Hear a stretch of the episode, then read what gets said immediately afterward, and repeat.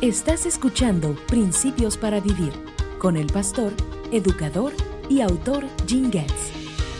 Hoy me gustaría compartir una verdad perdurable de la Biblia, una que debemos tomar muy en serio. Implica tomar decisiones correctas. Este es el principio bíblico. Necesitamos tomar decisiones correctas entendiendo que elegir mal puede llevarnos a consecuencias graves e incluso mortales. La mayoría de nosotros recordamos la historia de Lot en el Antiguo Testamento.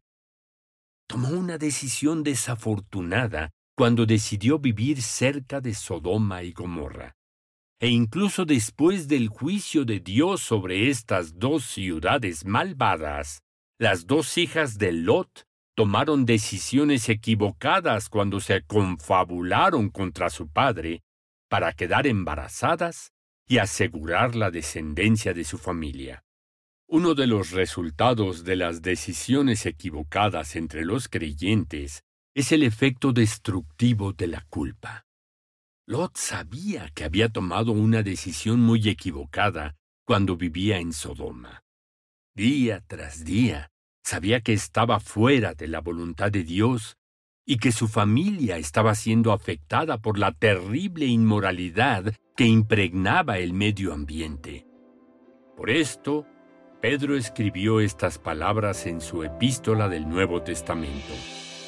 Así es, Lot era un hombre recto, atormentado en su alma por la perversión que veía y oía a diario.